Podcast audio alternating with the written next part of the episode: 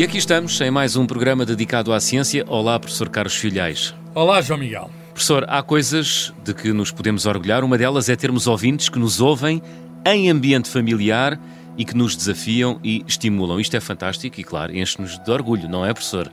Sim, claro, claro sim. Estamos, estamos, todos, estamos todos contentes. Queremos ter audiência, não é? No Luxemburgo, é. o Pedro Antunes, que é de Coimbra, ouve-nos todas as semanas com os filhos, o Guilherme de 8 anos e o Samuel de 6. Ora, num dia destes, o Guilherme pediu ao pai, para por sua vez pedir a si, professor, o esclarecimento de uma dúvida. Boa, Guilherme.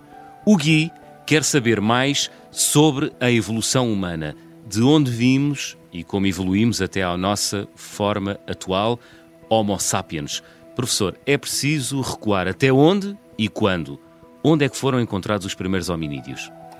Muito bem. Uh, então eu, eu agradeço muito as questões. Não, fico de facto também muito contente por virem questões aí do coração da Europa que, uh, que têm a ver com, com o mistério das nossas origens, das origens da nossa espécie, e que são questões às quais a ciência procura responder e que têm respostas parciais. Quer dizer, isto é um domínio uh, ainda uh, de grande investigação. Uhum. É uma espécie de um puzzle. Nós estamos ainda à procura e vamos continuar à procura das nossas origens. É um problema que está longe de estar resolvido. De modo que o que eu vou dizer é, em traços gerais, aquilo que sabemos. Sabemos que. Uh, nós somos uma espécie chamada Homo sapiens, no... que é o homem moderno.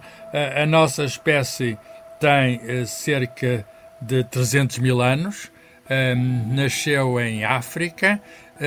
os Homo sapiens mais antigos nasceram em África e da África espalharam-se para a Ásia e para a Europa. Eh, mas antes disso, houve outros homens que, eh, diferentes do Homo sapiens, de algum modo, seus antecessores e a questão é, um, para falar de um modo muito simples, até para o Guilherme para entender, é quando é que começou a haver homens. Um, é, é, a resposta, é, embora seja simples, tem uma resposta complicada porque há uma evolução gradual. Um, nós falamos de hominídeos, hum. Eh, de animais parecidos com homens, que antecederam os homens, não eram ainda a espécie Homo, mas eram uma espécie dos avós. Eh, e eh, esses avós, de algum modo, ou bisavós, eh, são também avós ou bisavós dos atuais chimpanzés, dos atuais gorilas, por exemplo, porque são também, de algum modo, estão relacionados connosco, pertencem aos primatas, uhum. são, são ao mesmo grupo dos mamíferos. São nossos antepassados, não é? eles são nossos contemporâneos, os ah. chimpanzés e os gorilas. O que nós temos com eles é antepassados comuns. Exato, é isso ah, que se parecem mais com eles do que connosco. E, portanto, uh, então a questão é onde é que são os primeiros hominídeos? Isso. Aquele, aqueles que são, uh, assim, parecem figuras, uh, chegaram até nós os restos ósseos, parecem figuras, digamos, de chimpanzés, etc., mais pequenos que nós.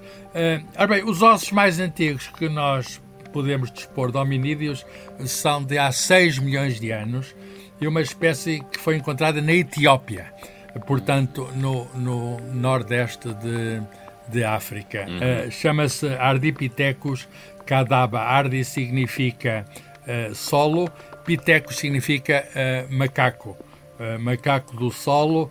Uh, e Kadaba é uma palavra local da Etiópia, da língua local, que tem a ver com origens. E, portanto, mas depois há outros, uh, há outros exemplares de Ardipithecus que foram encontrados. Há um chamado Ramidos, também da Etiópia, de, de há 4 milhões de anos. Portanto, e então é, é, estamos a falar de muito tempo. Nós encontramos estes restos e são ligeiramente diferentes e, e, e, nós procuramos encontrar ligações. E depois encontramos outros restos ainda de hominídeos que são mais recentes. Por exemplo, ainda continuando em África uhum. e continuando na Etiópia. Portanto, de algum modo, a Etiópia é, é, é o sítio onde se encontram restos humanos mais antigos. encontramos outra, outro género de hominídeos que são os australopitecos. Uh, há um australopithecus uh, chamado Afarensis, uh, do bar do Afar, também na Etiópia, e aí há um exemplar muito conhecido, muito popular, que é a Lucy, que é uma, uma, uma senhora de, muito pequenina, de 1,1m, 1,10m, com Aham. 32 quilos, que chama-se Lucy em homenagem à canção dos Beatles, Lucy in the Sky of Diamonds. Parece que os, Ah. os arqueólogos ou paleontólogos estavam a ouvir essa música quando encontraram estes ossos. E isso foi descoberto em 1974 e é, de facto, ainda não é o género Homo, mas é um Australopithecus. E depois sucederam-se, sucederam-se esta, esta, esta Lucy tem cerca de 3 milhões de anos. Sucederam-se com dois, milho- há 2 milhões de anos o Homo habilis, foi encontrado na Tanzânia, eh, que era um, um homem que sabemos hoje que já migrou para fora da para fora da África, eh, isso já se tinha espalhado. Já- A e já seguir- sabia fazer ferramentas com pedra lascada. já, o Homo habilis já sabia fazer ferramentas, Uhum. sim senhor, bem informado. e depois há o, o Homo, o Homo erectus, que encontramos exemplares, eh, também dá mais ou menos 2 milhões de anos, que encontramos exemplares fora da África, Uhum. nomeadamente o homem de Java e o homem de Pequim. Eh, e, eh, e este aqui já faz o fogo. O Homo erectus já faz o fogo. Portanto, há toda uma sucessão, uma evolução gradual de, de espécies parecidas connosco, cada vez são mais parecidos connosco. Uhum. Eh, e, e vão incorporando, o crânio vai sendo maior, uma a grande diferença, por exemplo, entre chimpanzés e humanos é o, o nosso tamanho do crânio. O crânio vai aumentando, Sim. significa que vai-se dando uma evolução que nos dá maior capacidade cerebral. Portanto, alguns destes... eh, alguns E não, aquele estes- fenómeno estes- natural eh, que nos caracteriza, que é o bipedismo, não é? Sim, isso vem logo dos, vem logo dos, dos primeiros hominídeos. Eh, é, é isso, de algum modo, que caracteriza estes hominídeos, porque depois há antepassados deles ainda. Há toda uma evolução gradual. É o facto de já serem eh, Bípedes. bípedes, que às vezes caminharem só sobre dois membros. E depois dos, do Homo erectus continua a haver vários tipos de homens, ainda hoje são, são descobertos e há enigmas à volta disso, mas eu no meio, talvez aquele que é, digamos, o antepassado, o contemporâneo até, antepassado e contemporâneo, Contemporâneo. do Homo sapiens, que é o, que é o, o Neandertal. O homem de o homem de Neandertal. Neandertal foi descoberto na, num vale de Neander, na Alemanha, em 1956, m- em 1856, peço desculpa, no século XIX, mas eh, eh, ocupou a Europa, incluindo Portugal.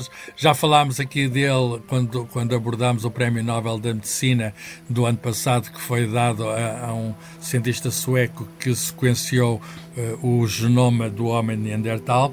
Eh, nós sabemos que o homem Neandertal se cruzou com o homem, eh, da, o Homo sapiens, e portanto nós temos todos um bocadinho de genes de Neandertal, eh, mas, eh, mas o que é curioso é que a espécie de Neandertal acabou. Eh, há, há coisas semelhantes a nós, há coisas diferentes, mas cada vez descobrimos que não era afinal um homem tão bruto, tão, que já havia coisas culturais, já havia manifestações culturais que estavam presentes no Neandertal. Este Neandertal existiu eh, há cerca de 400 mil anos e depois morreu, desapareceu, por razões também que ainda não sabemos muito bem, há cerca de 40 mil anos. Portanto, há toda uma evolução eh, natural, não é? Sim. Eh, que acabou por dar ao único homem moderno que hoje existe, que somos nós, e, e que, enfim, e que esperemos ter futuro. Esperemos que sim. Falou aí de uma palavra-chave que é evolução. Há uma teoria que estuda a forma como as espécies vivas evoluíram ao longo do tempo, o evolucionismo. O primeiro cientista a colocar essa, ou a hipótese da evolução das espécies foi o inglês Charles Darwin, no século XIX. Mas as teses eh, deste inglês barbudo não foram bem recebidas, pois não, professor? Li até que o ridicularizaram assim, até de uma maneira muito forte. Sim, sim. Eh, o Charles Darwin é o autor de um livro famoso na história da ciência que é A Origem das Espécies, que foi publicado em 1859. E, e esse livro, eh, de facto, foi um grande êxito. Ainda hoje, eh, enfim, ainda hoje se publica. Ainda hoje há várias traduções em português. É um livro notável, não é? E ele coloca eh, eh, esta ideia da da evolução, a dizer que há espécies que as espécies sucedem-se umas às outras. Há variações, eh, as espécies, existem várias espécies porque há variações biológicas, essas variações transmitem-se, transmitem-se acumulando variações, portanto a biodiversidade naturalmente aumenta, mas depois, e há um elemento muito importante que ele introduz na teoria da evolução, que é a adaptação ao meio. Só triunfam aqueles que se adaptam, e isso explica porque é que certas espécies viveram mais tempo uhum. e outras não chegaram a vingar, viveram menos tempo. Há muitas espécies, a maior parte das espécies não estão presentes hoje, já desapareceram, incluindo, por exemplo, a dos dinossauros. Uhum. O que é curioso é que nesse livro de Origem das Espécies, ele fala da evolução da espécie, mas não da espécie humana. Precisamente com medo dessa controvérsia. Ah. Porque já se sabia que haveria oposição do tipo religioso, pois. porque a, a, Igreja, no caso a Igreja Anglicana, dizia o homem foi feito por Deus, foi tudo criado, como claro. diz a Bíblia, hum. e portanto não, não, não é nada essa coisa como na altura se dizia, ainda há hoje quem diga que o homem descende do macaco. Pois. e o, Mas ainda assim eu, ridicularizaram as imagens do Darwin. Ridic, ridicularizaram. Ele não a, entrou. A cara dele ele, com, num corpo de macaco feito, pendurado exa, em árvores. Exa, exatamente. Exemplo. Ele não entrou muito nessa discussão e ele evitou expor-se a essa discussão. Hum. Mas, mas não escreveu a evolução humana nesse primeiro livro e demorou muito tempo. Só em 1861 é que escreve um livro sobre a ascendência do homem ah. e a, a digamos, hum. a, a evolução uh, ou a adaptação em função da seleção sexual, uma uhum. ideia que ele lá põe, que é uma ideia muito, muito interessante, uh, que as, as, digamos, as fêmeas escolhem os machos e, e, e, isso é para terem mais êxito, de algum modo, na, no seu processo de reprodução. Uhum. O que, o que, o que uh, tinha acontecido é que as discussões foram mesmo violentas. Oh, ele tinha um, chamam-lhe chamam o cão de guarda do, do, Darwin, que era um outro cientista, Thomas Huxley, que uhum. participou em debates públicos e houve um dia um bispo anglicano, Force, o nome dele, que lhe perguntou, sei lá, então se, se, o homem vem do macaco, você descende do macaco do lado do pai ou do lado da mãe? que maldade! e ele respondeu, e ele respondeu com grande elevação, com grande elevação, disse assim, se, se, se a escolha... Um, é, é essa, é, eu, eu pergunto-lhe, quer dizer, no, no, seu caso, no seu caso, ah. É, eu não quero não quero descender de ninguém que, tendo capacidades intelectuais, as usa para humilhar os adversários. Ah, bem, que grande diplomata, que grande diplomata. Portanto, prefiro, prefiro vir do macaco de, do, que, do que pessoas Sim. que utilizam esses golpes baixos para ganhar uma discussão. Que grande elevação. E, e o, que é certo, o que é certo é que com muitas controvérsias, que persistem até aos dias de hoje, agora, em certos círculos, mas, uh, digamos, o, as ideias de Darwin triunfaram, até por uma razão muito simples. Até por uma razão muito simples. Uh, poucos anos depois do Darwin, embora o Darwin não soubesse na altura, há um, um, um monge, que é o, o Mendel, George Mendel, que num, num, num mosteiro onde hoje é a República Checa, mas era o Império Austro-Húngaro, uhum. uh, ele descobre, fazendo experiências com ervilhas, uh, as leis da hereditariedade. e, e, e, parecia que não tinha nada a ver com a evolução, mas hoje sabemos que se casa tudo. No início do século percebeu-se que havia uma relação entre as duas coisas, uhum. entre os dois trabalhos, e nós sabemos a origem das variações é a hereditariedade. Quando há, uh, quando há um processo de reprodução, há cópia, mas há também pequenas diferenças. Ah, Essas boa. diferenças diferenças vão se acumulando, não é? Até se claro. poder distinguir uma espécie. Todos nós somos diferentes, todos nós somos iguais. Mas as espécies têm mais de diferente, as diferentes espécies têm mais de diferente do que de igual. A espécie caracteriza precisamente pela semelhança. Claro. Então as espécies vão aparecendo em resultado dessas acumulações, dessas, vamos lá ver, erros nas cópias genéticas. Hum. Mas depois, muito importante, é saber se o organismo que deriva, digamos, desses genes, se é capaz ou não de se adaptar ao ambiente, ah. se consegue sobreviver. E, portanto, hoje, muito do que estudamos na genética tem explica a evolução e, portanto, a evolução e a genética estão perfeitamente casados hoje. Não poderíamos perceber a biologia hoje se não, uh, se não soubéssemos genética. Muito bem, professor, estamos a ficar aqui curtos de tempo. Gostava de lhe perguntar quando é que surgiu a vida no planeta e porque é que o Homo sapiens uh, surgiu tão tarde?